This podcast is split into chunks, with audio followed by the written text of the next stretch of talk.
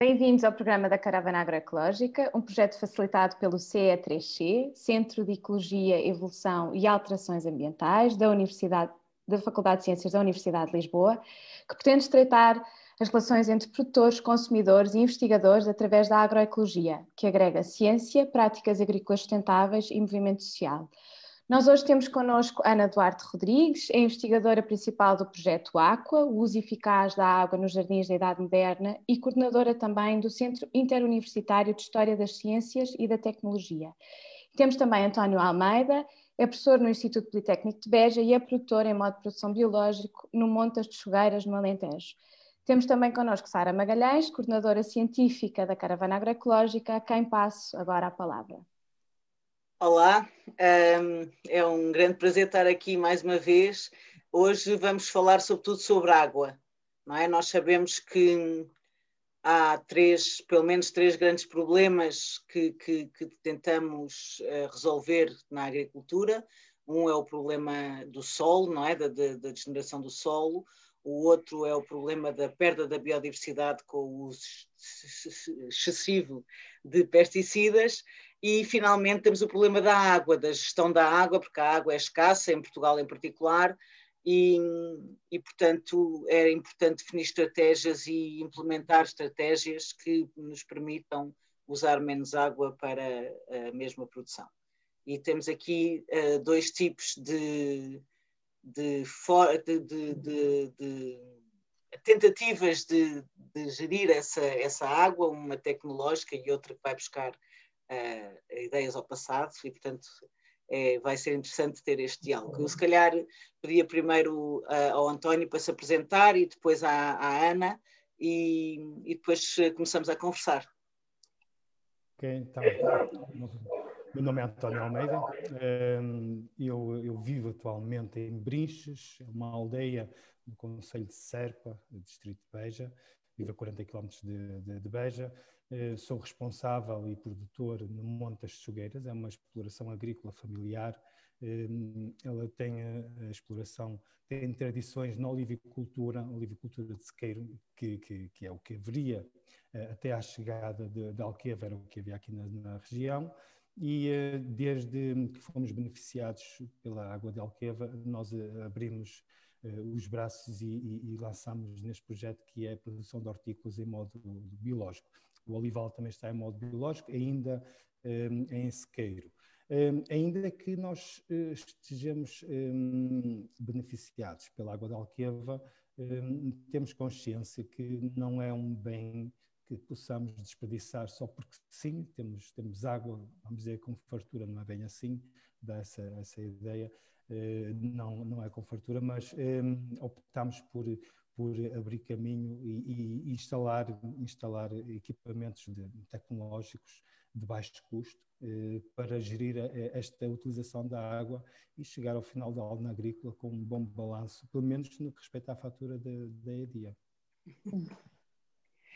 Ok. Uh, Ana, então, muito boa tarde, muito obrigada pelo convite. Uh, eu sou professora de História da Ciência no Departamento de História e Filosofia das Ciências da Faculdade de Ciências da Universidade de Lisboa e sou coordenadora também do CIUCT, o Centro Interuniversitário de História das Ciências e Te Tecnologia, como já tinha sido dito, mas estou aqui é como coordenadora do Aqua.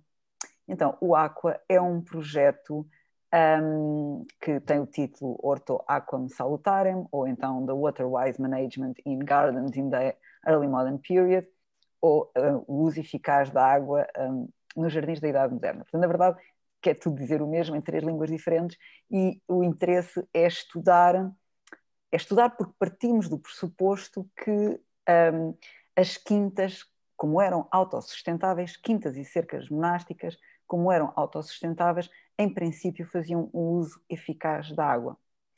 Bom, e então criámos uma, montámos uma equipa multidisciplinar, isto é um projeto financiado pela FCT, daqueles projetos que foi um ano em que tinha algumas regras que acaba por ser um projeto com algum volume, portanto foi financiado com 220 mil euros, a equipa neste momento já é muito grande, somos quase 20 elementos, portanto para aí uns 7 bolseiros, uma coisa assim.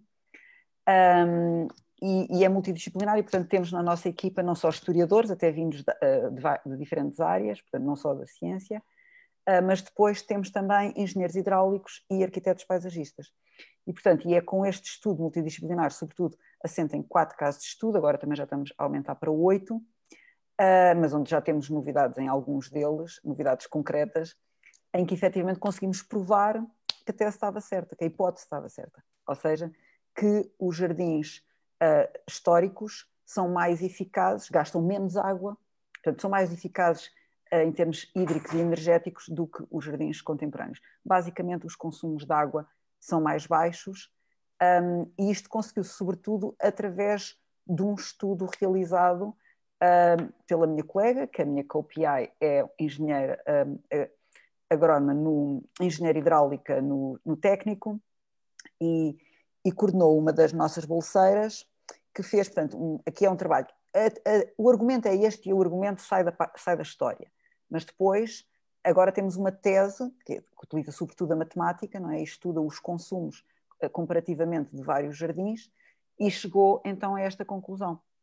Eu gostava, não sei se posso já passar para mostrar o, o site do projeto e assim diretamente mostrar Sim, está bem, vamos, começamos aí e depois, vamos, tá depois tá o António explica-nos melhor a técnica dele. Muito bem. Então pronto, aqui está o site que nós temos do projeto.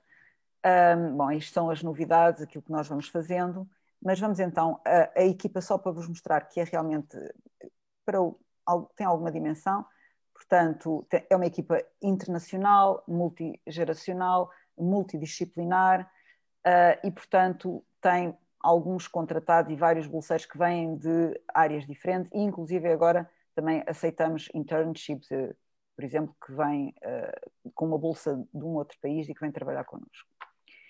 Uh, os casos de estudo, aliás, está mais uma bolsa agora aberta para um mestrado. Os casos de estudo, aqueles que nós estamos a estudar, os quatro primeiros, é o Convento de Cristo. Portanto, tínhamos dois casos de estudo religiosos, dois uh, de quintas, de escalas diferentes. Dois de grande escala, que é o Convento de Cristo e que é a Luz, dois de pequena escala, o Convento da Rábida e a Quinta da Princesa. Vamos para o caso de que a luz... da Princesa, desculpa, ali do outro lado do rio. Sim, sim, sim, sim, sim. A sério?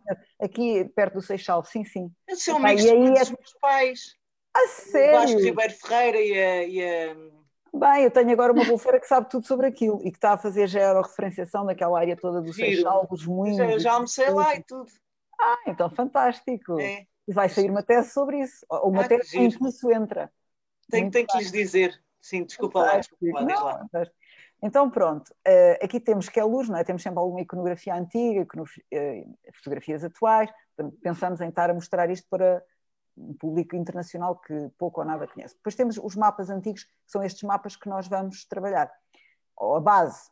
Mas depois destes mapas antigos chegamos a estes estudos, não é? Por exemplo, os quatro subsistemas que existe em que é luz. Agora, o mais interessante é a tese que já está aqui pública. Então, é esta tese um, eu acho isto uh, fantástico falar disto e fiquei muito contente, tenho que dizer isto, porque uma coisa é, vocês sabem que é verdade, é, é, o poder da matemática. Uma coisa é dizer uma coisa, uma historiadora a dizer, e agora outra coisa é com números, com montanhas de equações, claro, claro. quiser vê-las, que estão aqui uh, publicadas, tem a tese, o, eles, eles têm um, uh, Extended Abstract, que é uma coisa de 10 páginas que explica também mais ou menos isto. Enfim, está aqui com as contas todas, explicado como é que são feitos estes balanços hídricos e energéticos. Enfim, fizeram a comparação entre uh, a Quinta Real de Queluz, que tenho a dizer que dos jardins históricos será sempre aquele que consome mais água, porque é dos mais complexos, com mais jogos de água. Portanto, se escolhêssemos qualquer um outro caso, era sempre de menor escala e, portanto, os resultados ainda seriam mais, a diferença era mais gritante um, mas temos o Jardim uh, de Queluz e temos, a comparação foi feita com em Val, um em Val de Lobos, no Algarve, e outro, o Marchal Carmona, em Cascais. Uh, e então, o, os resultados são que, efetivamente, o Jardim de Queluz é o que consome menos água. É o, bem, aquilo é feito tudo depois, sabem, com, com o, o diâmetro do, dos tubos, ou seja, consegue-se, através destes quatro subsistemas, consegue-se ver toda a água que entrava no sistema. Eles têm lá uns. Mas desculpa lá, mas é, é, esse sistema ainda persiste hoje em dia? Existem, existem. Mas mesmo que não existissem, conseguia-se calcular sim, estas sim, águas. Sim. Uh, e a pressão e tudo isso que se consegue fazer para, por exemplo, fazer os, os jogos de água. Eles já sabiam o valor da pressão que estaria num determinado local do Jardim de Queluz antes de se ter encontrado um documento que dizia precisamente que o jato d'água ia até ao teto. Estão a ver?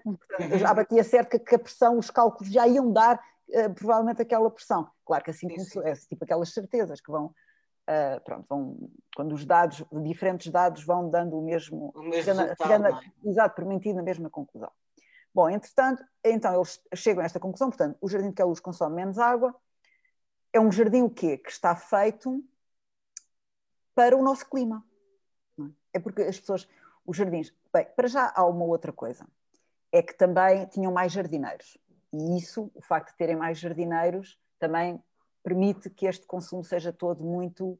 Eh, o sistema era todo gravitacional, todo. Portanto, é uma coisa absolutamente espantosa que se consegue desde a cota elevada. Mas isto é preciso um, um equilíbrio doido. A, a, a, minha colega engenheira diz que eles tinham, têm que se fazer mesmo alguns cálculos. Alguns cálculos teriam que ser feitos para fazer o perfeito desnível da água nas várias cotas, não é? para uhum. fluir com a pressão certa, com a pressão suficiente para fazer jogos de água, mas não, o mas não demais para arrebentar com aquilo tudo. Portanto, claro. algumas contas teriam que ser feitas. Portanto, isto não é bem, não é empírico assim como se poderia pensar. E, e não há registros dessas, dessas contas? Não, há... não, não, não, dessas contas não. Isto é o mapa, é o máximo que nós temos. O mapa e depois os tubos e de saber onde é que estão as canalizações e essas coisas todas. Bom, e depois alguns destes registros um, a dizer onde é que iam os jatos de água, temos algumas fotografias antigas que também permitem saber até onde é que vão os jatos de água, que são mesmo assim com alguma elevação. Porque efetivamente a vegetação que lá está eh, são sobretudo árvores e arbustos. E as árvores e arbustos, depois de uma certa maturidade, eh, se estiverem adaptados ao clima, vivem com a água da chuva. Quer dizer, vive com o que existe no nosso clima. Um, e mais ou menos isto seria assim. Depois, não, aquilo tinha, aquilo tinha uma outra parte que era de jardins com flores e não sei o quê, e isso estaria nas mãos dos jardineiros. Uhum. E o uhum. jardineiro também só vai lá quando a flor precisa, não é? É aquele claro. conhecimento já muito dito. Ora bem, depois dos outros dois casos que eles estudaram, ainda assim, o de Lobos uh, apresenta melhores resultados, precisamente porque aqui foi implementado um que eles chamam o Smart System, ou seja, em que já é tudo muito controlado também por computador e, sobretudo, só há rega quando a umidade naquela determinada zona baixa muito.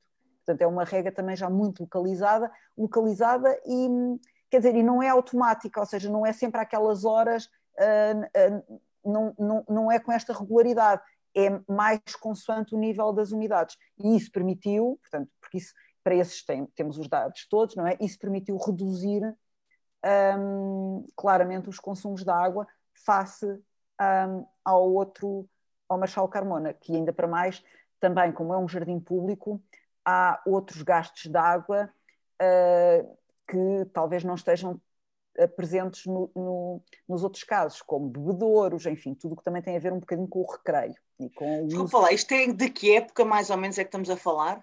O de Queluz uh, foi construído, começa a quinta por Dom Pedro em 1748. Sim, mas okay. em 1760 estava tudo feito. Quer dizer, o que está no inventário de 1763 é basicamente o que temos hoje. A quinta mantém-se em perfeito estado. Okay. Exceto os pavilhões de madeira que estavam ao pé do rio, e esses pavilhões de madeira, uh, sim, esses já não existem, e ainda eram vários para recreio. Mas fora isso, a quinta é praticamente igual uhum. à localização das esculturas, a localização dos lagos, quer dizer, é muito semelhante ao que está no inventário de 1763 e os sistemas ainda funcionam. Sim. Pai, Mas, também está sempre em restauro, não é? Está, Mas é isso que tu estás a dizer. Há parques de Sintra Monte da Lua e aquilo tem tido uns restauros claro. exquisitos, não é? Mas isso, eu lembro-me que eu, eu, sou um bocado uh, apaixonada pelo Leonard Euler, era um matemático do século XVIII. Sim, e ele sim. fazia montes de cálculos para jardins, ele tinha cenas de qual era a pressão da água que era precisa para não sei o que, não sei o que, ele tinha, há cartas com isso e não sei o que, portanto, efetivamente, de certeza que também uh, alguém que teve, teve aí a fazer os cálculos para estes senhores. Bem, isto é fantástico, oh, oh, Sara, e esta, e esta pergunta não foi programada, a pergunta é fabulosa, porque efetivamente é uma das suspeições, uma dos, mais um dos, uma das hipóteses não é, do projeto, seria que isto não é só conhecimento empírico, que é uma coisa que tem muita mania de se dizer em Portugal, que é sim, tudo sim. só empírico, é assim, são uma coisa só artesanal, uh, e não é. Uh, e então, Bem, será uma grande parte, atenção, tem que, tem que haver sempre o balanço. Mas um, nós temos aqui eh, uma um dos tópicos também do nosso projeto é fazermos uma biblioteca com tratados de hidráulica. E aqui estão os tratados, não é coisa pouca, que circularam, que eram conhecidos em Portugal. Portanto, aqui estamos, e enfim, a biblioteca está-se a fazer, não é? Estas é as coisas que nós vamos. E que, e que apanham os mais. Ai, o Marriott. Sim, sim, sim, desde as máquinas, portanto, desde tudo que tem a ver com máquinas mecânica, mas mecânica que funcionava uh, com água como fonte de energia, não é? Portanto, todas estas rodas hidráulicas, dizer, várias máquinas depois para os autómata, enfim, tudo isso, mas também depois tudo o que tem a ver com, um, com, como se media a água corrente, portanto, já coisas muito sofisticadas que depois têm a ver com o abastecimento das cidades. Um, bem, a minha colega, quando eu alguns destes tratados estive a analisar com ela, porque isto algumas, alguns princípios de hidráulica são complexos, Uh, e ela não podia acreditar que todos os princípios, sabem, que nós pensamos que é, ou pensavam os engenheiros, que é do século XX, está tudo aqui, é, está tudo aqui, le raison de force está tudo em 1615, está tudo aqui, portanto, tudo, aqueles depósitos no topo dos prédios para fazer claro. o balanço, para as águas não rebentarem todos, isso está tudo aqui, isso já era, ou seja, a partir deste livro, do Salomão de Coase, basicamente conseguia fazer todo o tipo de fonte, quer dizer, todo, todo o tipo de bombas. Os ingleses dizem, a partir de agora conseguimos ter jogos de água em qualquer uh, topografia, já não é preciso o declive para a gravidade, pois. para a força da água, já se pode fazer em, em terrenos planos. Mas enfim, mas também tem muitas coisas a ver com um, questão da qualidade da água, uh, tudo o que tem a ver com a mecânica hidráulica ou pneumática, a qualidade da água vai até ao nível depois da água medicinal. Uh, coisas mesmo já dedicadas só à rega, rega das uhum. terras, não é? Conversações destrutivas uh, por médio del rego de las terras. Um, e depois aqui até já análises químicas das caldas da rainha, temos também aqui os tratados do nosso primeiro um, engenheiro hidráulico, que é o Estevão Cabral, um, que é como é que aparece o primeiro engenheiro hidráulico, esse é um, um capítulo feito pelo, por Henrique Leitão no livro da água, eh, que já fizemos também um livro basicamente um, conta a história da água na Península Ibérica do uhum. século XVI ao XIX. Um, e, portanto, bom, isto já é assim, um, digamos que os grandes estudos, é os casos de estudo, mas depois cruzamento entre o conhecimento empírico e teórico. Portanto, é, uhum é, é, isso. O depois, às vezes, o mais difícil de conseguir. Agora, nós também temos o caso de estudo do Convento de Cristo bem, já a ficar mais sólido, com o que é que era realmente o sistema hidráulico no século XVI, quais são as modificações que a construção do aqueduto vai introduzir, como é que muda depois tudo no século XVII, daí em diante, mais construções ainda uh, no século XVIII, até que depois vai ser transformado um, em quinta, porque é vendido depois da extinção das ordens religiosas ao Costa Cabral, que era um ministro do reino, e depois a transformação em, para o Instituto Florestal, já, já no século XX. Portanto, uhum. o, o, caso de estudo do Convento de Cristo também é, e é muitíssimo sofisticado, portanto, um, também é ótimo para fazer o cruzamento com a parte teórica. Uhum. Aí, Mas eles nesses jardins, eles nesses jardins é, é, era só ornamental ou eles uh, colhiam alguma coisa para comer? Estes jardins da Idade Moderna e sobretudo na Península Ibérica são sempre um mix. Essa separação entre o que é produtivo e o que é ornamental, isso não faz sentido. Ou seja, essa uhum. nossa construção historiográfica não se aplica à realidade uh, do século XVI, XVII ibérica, não, não se aplica. O, aliás, como se vê pelas palavras, horto e horta, o horto uhum. era o uhum. jardim, mas Exato. o horto é o quintal, o quintal que tem um bocadinho de tudo, não é? O quintal tem um bocadinho de tudo. Depois ainda há mais outra, outra questão, que é algumas das plantas que nós hoje uh, consideramos, plantas, espécies botânicas, que nós consideramos comestíveis e que não ninguém pensa que elas um dia eram ornamentais de estar no jardim de Aranjuez são uhum. as laranjas e os tomates. Hum. As laranjas e os tomates começaram como plantas ornamentais. Uhum. E só, bem, o tomate muito depois. O tomate é coisa do século XVIII para as pessoas. É, era ornamental e achavam que aquilo era venenoso. Só para aí no século XVIII é que as pessoas. E hoje é um dos top 10, não é? Da comida mediterrânica. Não, tiveram, teve séculos cá sem ninguém tocar nele. Só tipo assim com florzinha.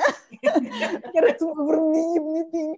Portanto, séculos cá, só no século XVIII é que começaram. E foi por aqui, porque aquilo caía percebiam, devia dar tipo molho e, o fruto, e acharam que o molho. original não é aquilo que nós temos agora. Não sei se pois, isso deve ser de certeza. É, é uma baga muito pequena, é muito, aliás, é mais pequeno que o tomate cherry, nada com, relacionado Mas com é isso, era isso que estava nos nossos jardins, é aí que ele aparece, um, aparece documentado. Sim, sim. Uh, e aparece em Itália e Espanha, portanto, documentado, mas é, é assim, é nestas duas vertentes. Primeiro, ou a escreverem médicos porque achavam que era venenoso, ou a dizerem que está no jardim de, de Aranjuez, como conta o Gregório de Los Rios. Portanto, essa separação realmente no jardim ibérico, de, porque em Itália, no século XVI, essa separação, essa separação já faz algum sentido. Agora, na nossa realidade, não. A quinta, a granja, o quintal, a finca, era um mix de tudo isso. E o que era produtivo e ornamental não é bem o que é hoje. Sim, sim. Portanto, uh, o pequeno quintal com uma laranjeira, uma figueira, uh, umas couves e uns malmequeres era o jardim. Assim. Ok, podemos só depois podemos voltar a ti, está bem? Vamos só aqui alternar aqui um bocadinho, muito António. Bem, muito bem. Explica-nos lá então o que é que, o, como é que tu geres a, a água no teu território. Ok, e, e a, Ana há pouco falou da, da, da, forma empírica, utilizou isso várias vezes, da, da, da medição empírica da, da rega. E eu vou contar uma história que aconteceu comigo. Estava, estava a fazer a licenciatura e fomos visitar um, um produtor de melão. E um, 20, 30 hectares de melão. Uh, e eu tive curiosidade e tive que fazer a pergunta: como é que sabem que hum, está bem regado? Que não tem água a mais, que não tem água a menos? E a resposta que me dão é: calca-se aqui o camalhão com o pé, se estiver fofinho, está regado.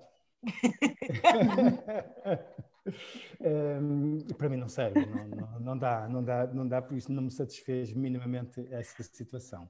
Aquilo que, que que tenho que, que, ultrapassar e que comecei logo desde cedo a ter que ultrapassar, eu tinha que, à partida, eu, eu sou agricultor, mas não, não gosto de, de, estar sistematicamente na minha exploração. Eu gosto de andar cá para fora, gosto de passear e, e até porque tenho outras atividades.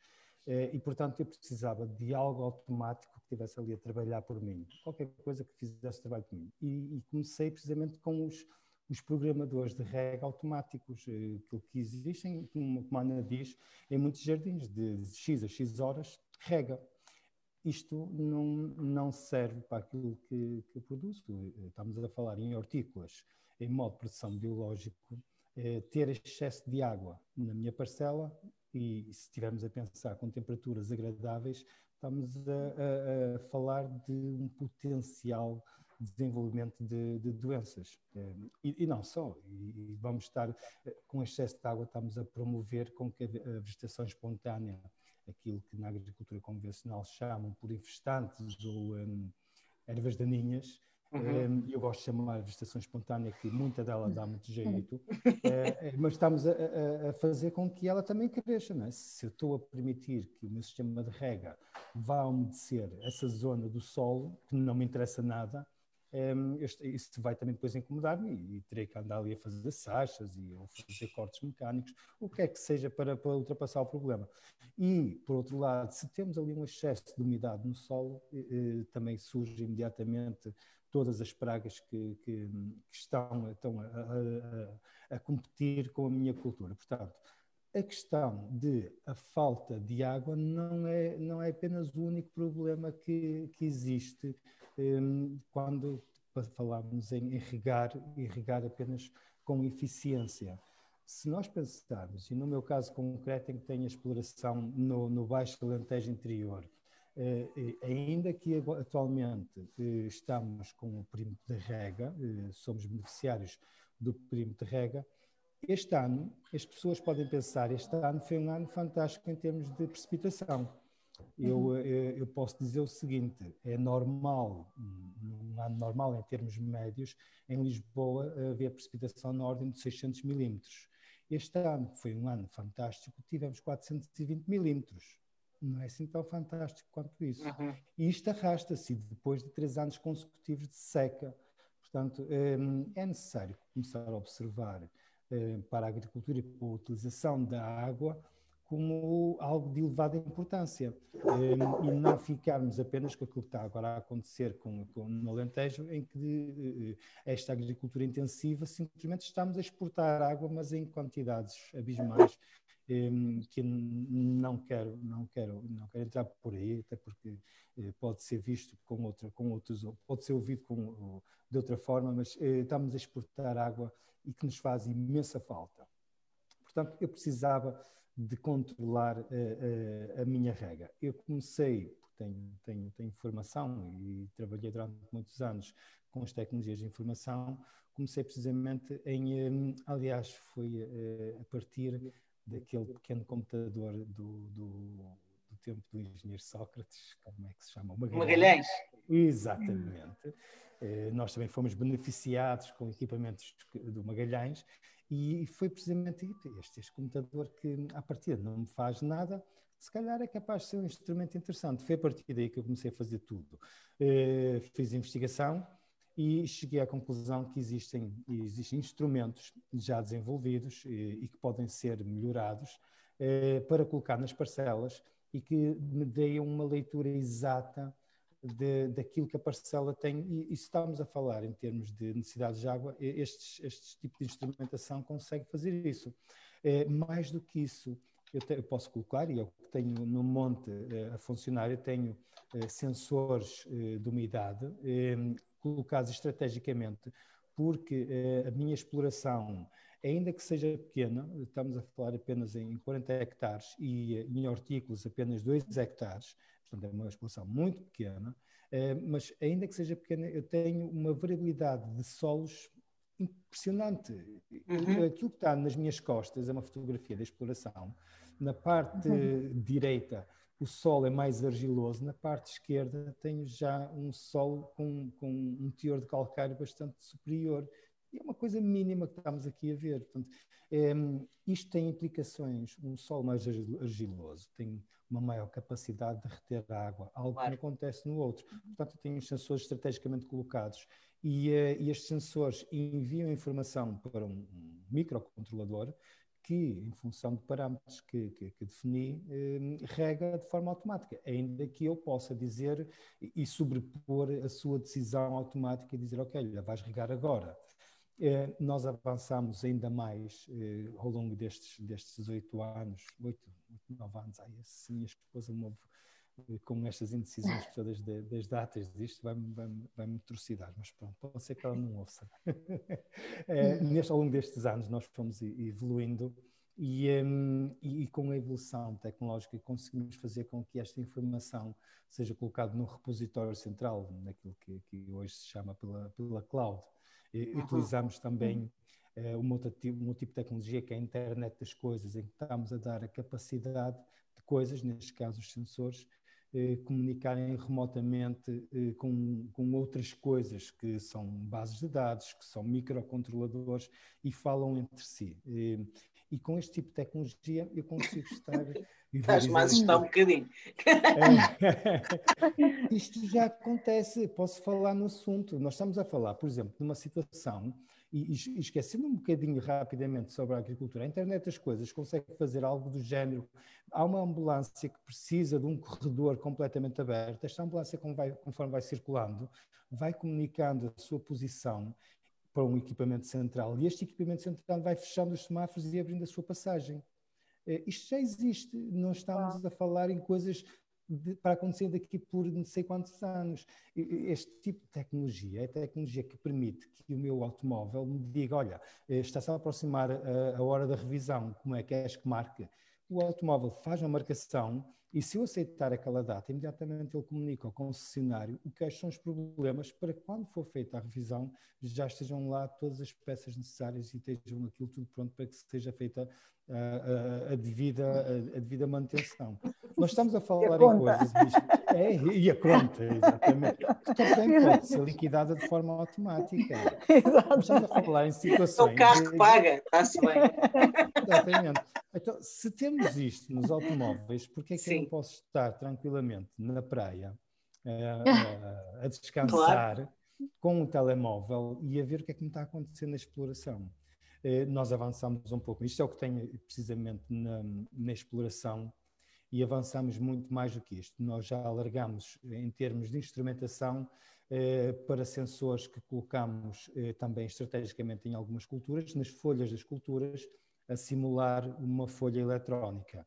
Este sensor determina qual é a quantidade de umidade que está residente na, na folha eh, determina qual é a temperatura e a partir daí nós estamos a falar em prevenção de doenças. Imediatamente eu tenho um alarme a dizer eh, atingiste um momento em que tens que atuar. Eh, e isto já tenho, já tenho protótipos eh, a funcionar. Estou numa fase, aliás, faz parte de, é uma das vertentes da minha tese de doutoramento, é precisamente fazer a acreditação deste tipo de, de equipamentos. Um, o, o, problema que neste momento me debato é, é, precisamente as comunicações. As comunicações, estamos a falar, ainda a minha exploração é muito pequena, um, mas as comunicações não são iguais em todas, em todas, em todas as áreas da, exploração. E tem a internet muitíssimo boa dentro daquilo que é possível. Muitíssimo Sim. boa. António, e, e quão acessível é toda, toda essa tecnologia para os pequenos produtores? Em termos de, de, se falarmos em acessibilidade financeira, nós falamos em, em, instrumentação de muito baixo custo, muito baixo custo.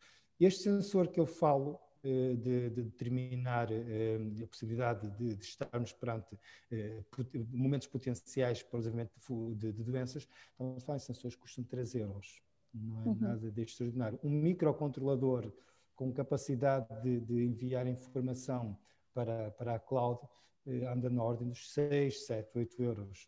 Não, não estamos a falar em instrumentação de grande custo. Ok, uhum. eu tenho que reconhecer que, ainda que todo este tipo de equipamento, a sua construção e a sua programação não exija eh, conhecimentos muito profundos da matéria e a comunidade que existe na internet é, é, é muito fácil uh, e, está sempre, é participativa, está sempre disposta a, a, apoiar qualquer, qualquer pessoa que tenha. O que é certo é que uh, não é em termos tecnológicos para construir o sistema conforme nós estamos a meter e a implementar no Monte das Fogueiras não, não, não está ao, ao alcance de todos os agricultores se falarmos que nem dos agricultores, e, e, muito ridículo possa parecer, nem sequer nas organizações de produtores ou nas cooperativas, porque o, o pessoal técnico não tem qualificações. Calhar as pessoas vão ficar já todas irritadas comigo, quem é este tipo para dizer que não tem qualificações. Um, na minha região não tem qualificações, não tem qualificações para isto. Não, não, é, é um bicho de sete cabeças.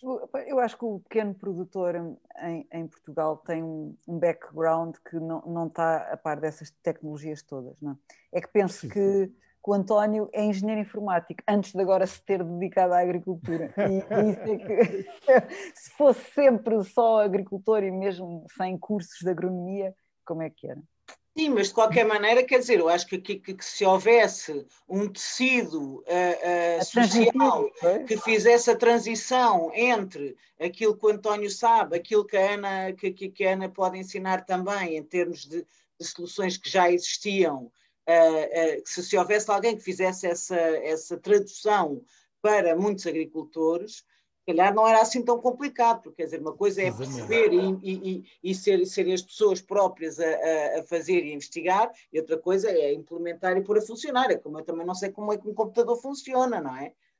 Mas, mas consigo trabalhar com ele, não é? Aliás, aquilo que, que eu creio que seja mesmo importante acontecer é algo que existe agora com as atuais comunicações. É, nenhum, muito poucas pessoas sabem como é que funciona a criação de uma, uma aplicação para telemóvel, uma app, e pois. isso está massificado. Alguém fez esse trabalho. Se houver por trás eh, equipas, eh, empresas que se dediquem ao desenvolvimento deste tipo de instrumentação e que as coloquem no mercado prontas a, a utilizar, um produto-chave na mão, e que não é nada de, de, de especial, não, não é um assunto assim tão transcendental quanto isso, tudo isso é muito mais facilitado. Mas eu também creio, agora vou especular, eh, e, e, se calhar vou ferir, mas não me importa que feriram. Eh, eu creio que por detrás disto existe todo um tecido empresarial que não tem interesse nisto. Claro. Nós estamos a falar em instrumentação e, e a instrumentação que existe no mercado já pronta a ser utilizada, estamos a falar em milhares de euros.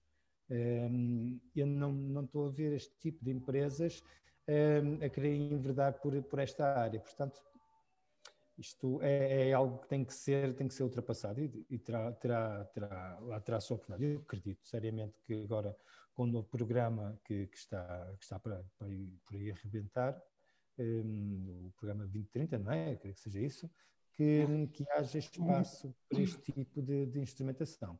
Um, é inequívoco que o agricultor, eh, o agricultor português, porque na Europa isto já está a acontecer, vai ter que dar o um passo em frente. O consumidor é informado o consumidor está atento, o consumidor já não aceita qualquer coisa.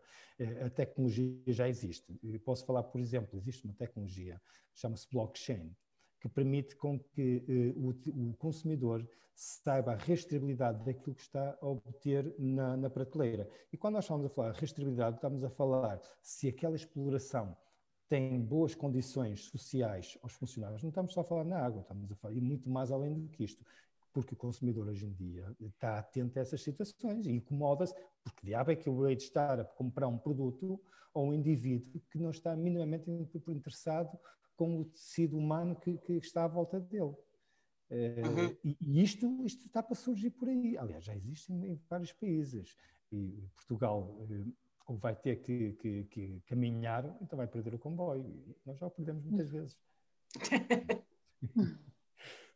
Sim, mas um, em relação, voltando à água, um, esse tipo de soluções eu acho que vão ser forçadas pela falta de água.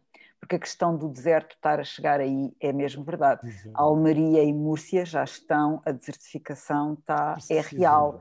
Se não fizerem nada, aquilo vai ficar mesmo deserto acho que dentro de algumas décadas. Já, já está, não, aquilo está péssimo. Mas é assim, se se fizer alguma coisa, ainda, se pode, ainda estamos na situação em que hipoteticamente se pode reverter.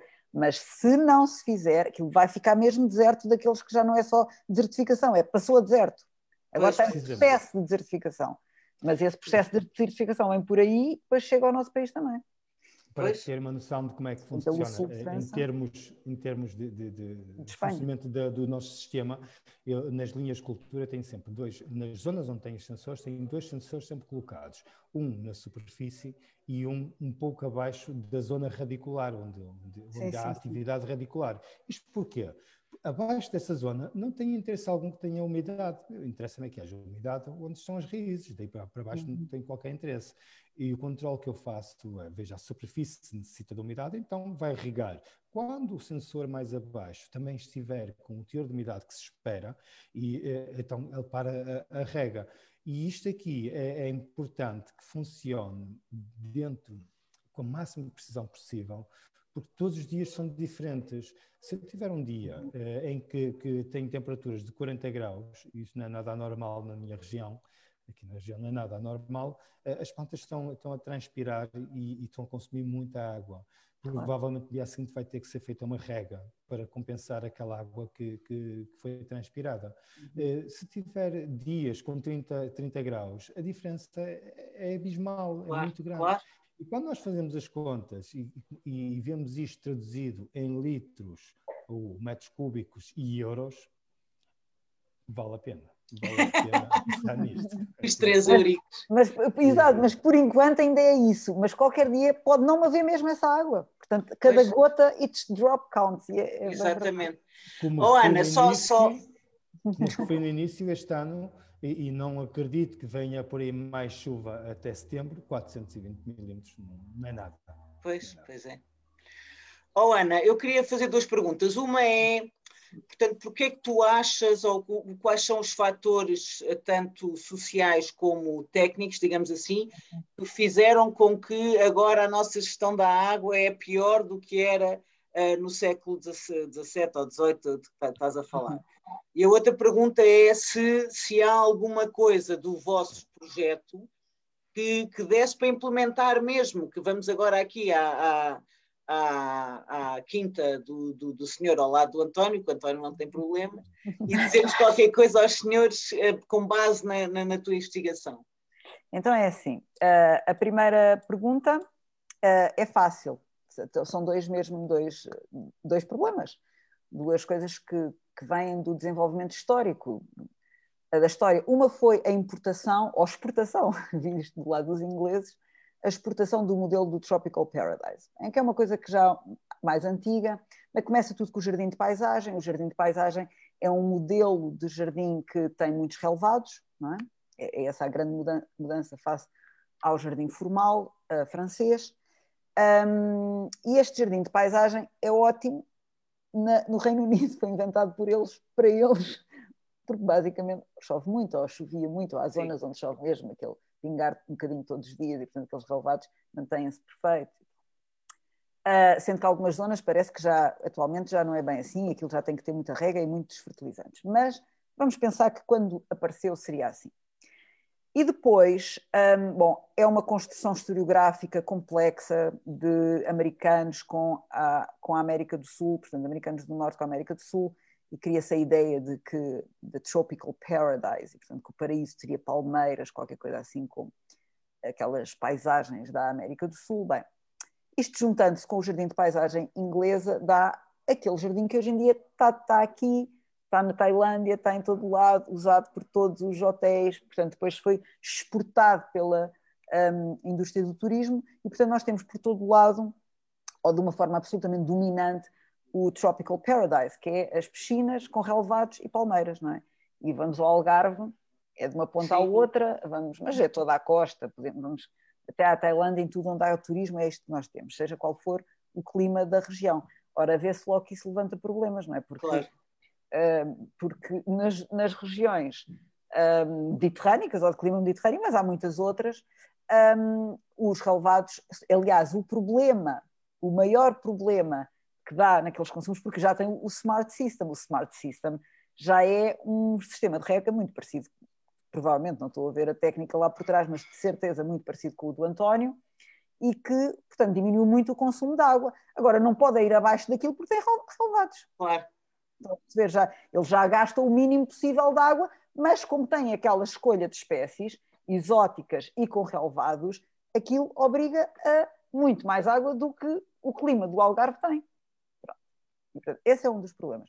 Sim. O outro dos problemas uh, que facilitou tudo isto, e por isso é que isto foi um boom a partir uh, dos anos 50, 60, 70, é que a água é muito fácil, é só, percebe?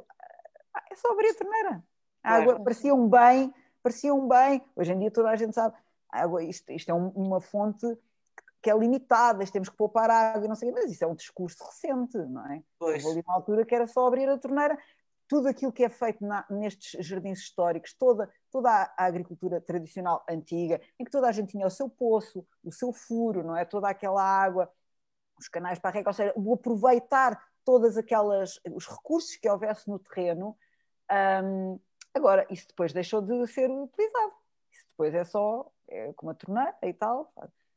Passaram-se a fazer regras de forma completamente diferente. Os poços todos abandonados, quer dizer, as múltiplas fontes de água que existiriam e que eram todas aproveitadas, a, a partir do momento ali nos anos 70, em que era só com a torneira, isso foi tudo abandonado. Pois. Até um bocadinho antes, eu estou a dizer isto do Algarve um bocado antes, um bom bocado antes, foi tudo abandonado. E, portanto, a questão tecnológica, é? de haver muito mais facilidade de acesso à água, a partir de um determinado período, com a mudança do desenho do jardim, da uhum. escolha uhum. das espécies, fez com que os jardins eh, passaram a ser mais dispendiosos para o planeta em termos, na nossa região, não é?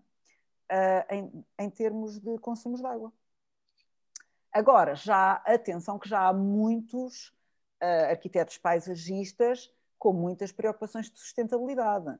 E, portanto, está já assim uma onda, tal como a agricultura biológica, já assim uma onda também, uma linha paralela de. Eh, de Vamos lá acalmar um bocadinho. Aqui. Exatamente. Já menar os cavalos ao nível do consumo da água. Que, que tem que ir por duas tudo. fases, que tem que ser por dois caminhos. Um na escolha da espécie, portanto, no desenho do próprio jardim, e depois outro realmente nas fontes, naquilo que estando no local, naquilo que se pode tirar proveito do local e não ser tudo só a abrir a torneira. Porque há okay. áreas dessas madeiras, é ao fazer os, arma é os armazéns, as cisternas. É o que a Ana está a referir, porque é, é um pouco aquilo que aconteceu também na agricultura. É, a partir da altura em que, que a Fundação Rockefeller e a Fundação Ford eh, determinaram que havia necessidade de fazer investigação na agricultura e surge, como disse, a agricultura, a Revolução Verde, não é? em que hum, aquilo que foi investigado é, é, apenas os fatores de produção, sementes melhoradas, fertilizantes e uhum. uh, fitofármacos. A água nunca foi considerada até há bem pouco tempo. Portanto, pois. É exatamente isso que está a acontecer na agricultura neste momento. A pois. água é um bem secundário, não é assim tão importante quanto isso. Isto Para que já ninguém pensa isso, quer dizer, já claro. ninguém não, agora já não, agora já vem. Já não, não, é bem, não são bem assim. Ainda que, ainda que, e nós assistimos, é quem quiser e que venha visitar o Alentejo, que é, que é bonito, um, é ver, é verdade, é verdade. É lindo, é, o Alentejo é lindíssimo. uh, no entanto, nós vemos, vemos eh, novas instalações com, uh, com árvores colocadas em solos que não têm qualquer potencial para aquele tipo de cultura. Um, e, e, se não tem potencial, estamos a falar em solos, solos com, com elevado teor em, rocha, solos rochosos, e que muitos são assim, são muitos solos xistosos, não tem qualquer capacidade de retenção de água. É feita a rega e aquilo funciona como um, um substrato de, de, suporte e sustentação da planta e nada mais do que isso. Tudo o resto é fornecido pela água e a água, a água eh, acaba por se perder eh, na, na, pelos lençóis freáticos, arrastando outras coisas. Portanto, a preocupação com a água ainda não está assim tão presente quanto pois. os nossos, os nossos governantes e os nossos políticos eh, com esses projetos a baterem palmas que, que, sim, estão bem feitos. Na cabeça deles provavelmente estão, porque só estamos a, muito se fala na sustentabilidade, mas sustentabilidade é um daqueles bancos da, da pesca, eh, três pés. Sustentabilidade ambiental, económica e social. E, neste momento a sustentabilidade hum. está muito para a económica, sim senhor. E não tenho dúvidas parte social e ambiental, há muitas dúvidas. Pois, claro, claro, claro. Uh, Ana, diz-me só então se achas que, que alguma coisa podias, podias uh, dizer aos, aos nossos produtores depois deste estudo. Eu acho que sim, acho que, por exemplo, um, a construção de cisternas. A construção de cisternas uh, é usada no Mediterrâneo desde sempre. Nem sei porque é que se, se abandonaram as cisternas, não é? A construção de cisternas é fundamental para recolher toda a água possível. E, não é? e, e só, uh, e também dentro da propriedade, ou seja, evitar ao máximo a torneira e procurar todas as outras fontes de, um, de água, desde furos, poços, cisternas, era, era isso que, que existia, bom, desde as casas romanas, eh, era isso que, que, que funcionou durante 18 séculos, 19.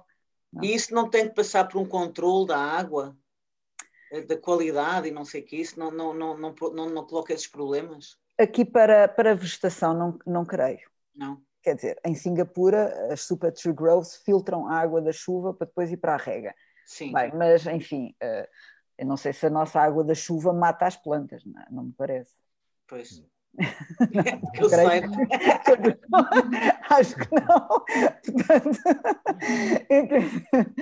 há, há, realmente sistemas muito sofisticados para mais sofisticado possível, depois tudo autossustentável e tudo sim, sim. e não sei o quê, em Singapura e tudo mais. Mas não me parece que agora cada agricultor vai ter uma super tree grove para filtrar a água da chuva. Se aproveitar sim, a água da chuva já é fantástico. Sim, sim. Até porque nós não estamos assim tão perto da China Portanto, pode ser que a água aqui. Pode ser que a gente ainda se aguente um contaminada. e pronto, chegamos ao fim, certo? Pá, sério, isto passa sempre de uma maneira, isto é incrível. Passa a correr. Eu não sei se querem eh, acrescentar mais alguma coisa antes de sairmos do direto. Ana, António. Quer dizer, eu, eu vou só, já agora vou mostrar só também, nós temos uns, uns seminários de formação avançada em jardins, paisagem e ambiente, que é um Ah, sim, sim. Eu um já recebo, mês. eu recebo isto, sim, sim. Ah, sim, ótimo. Então é um por mês e agora, por exemplo, vai ser uma década de viagem rumo a uma infraestrutura verde. Por exemplo, aqui uh, em Lisboa, nos jardins públicos, têm tentado ao máximo, uh, aliás, é com, até com colegas também da nossa faculdade, que conseguiram reduzir os consumos em 30%, também utilizando smart systems e tudo mais. Uh, portanto, e agora vamos ouvir falar. Uh, isto é o, é, vai ser este mês, mas todos os meses uhum. tivemos um, portanto, bem, enfim. Sim, sim. Eu, não, eu não é uma caravana, mas é mais sim, ou menos. Sim. Não, não, é muito giro. É nós, partilhamos, nós vamos partilhar também os seminários. Sim, sim. Não, obrigadíssimo. Pronto, agora é com o arquiteto Eduardo de Araújo Mata, que é da, do Pelouro dos, eu digo do, dos passeios e arvoredos, mas não se chama assim, passeios e arvoredos, é o equivalente era do século XIX. Agora é do ambiente, energia e clima, acho que é assim, dos passeios, ambiente, energia e clima. Uh, mas é, é, é, isso, é da Câmara Municipal de Lisboa e portanto também vai ser interessante. Mas eu sei que eles também já têm uns, uns, uns usos inteligentes, não é? Da, para conseguir a tal infraestrutura verde. Sim, sim. Tem já um, um uso inteligente da água.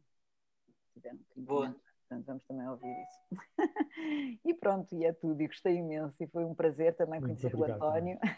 Sim, sim. Agora valia a pena, eh, por acaso, estudar ao detalhe o seu Smart System com aquele que é aplicado em Val de Lobos para ver se é mesmo a mesma tecnologia ou se ainda podia haver trocas. É? Certamente, sim, sim. É, certamente em termos tecnológicos será muito, muito semelhante. Sim. Muito bem, muito obrigada, Sara, pelo convite. Muito prazer, Carlota. Obrigada a nós, eu adorei. António, queres dizer qualquer coisita? Não, é que não vale a pena acrescentar mais nada. É, é, apenas agradecer o convite que me endereçaram. É, foi um prazer estar aqui. Nós também gostamos muito. Temos muito tempo muito obrigada. Sim, temos que ir aí, temos que ir aí ver essas maquinazinhas. Sim, okay, Exato, temos que ver o sistema a funcionar. Era giro, era giro, irmos lá. É Vamos combinar. Sim, sim. sim. Senhor, com certeza que sim. Se fizerem uma visita de estudo, também gostava de ir. Está bem, está bem. Eu combino, ficar palavrado, de estudo. Está bem, está bem. Tá bom. Então, Pronto, eu queria agradecer aos dois, pá, adorei mais uma vez, é sempre bom estar nestes programas e obrigada à Carlota pelo o esforço semanal de manter isto vivo. Muito, muito eu também queria muito agradecer a Ana, a António, a Sara, muito obrigada a todos e nós voltamos para a semana, no dia 10. Aqui estaremos às 5, das 5 às 6. Muito obrigada e boa tarde. Adeus, obrigada. Obrigadíssimo, Sara, António, Carlota, beijinhos. Adeus.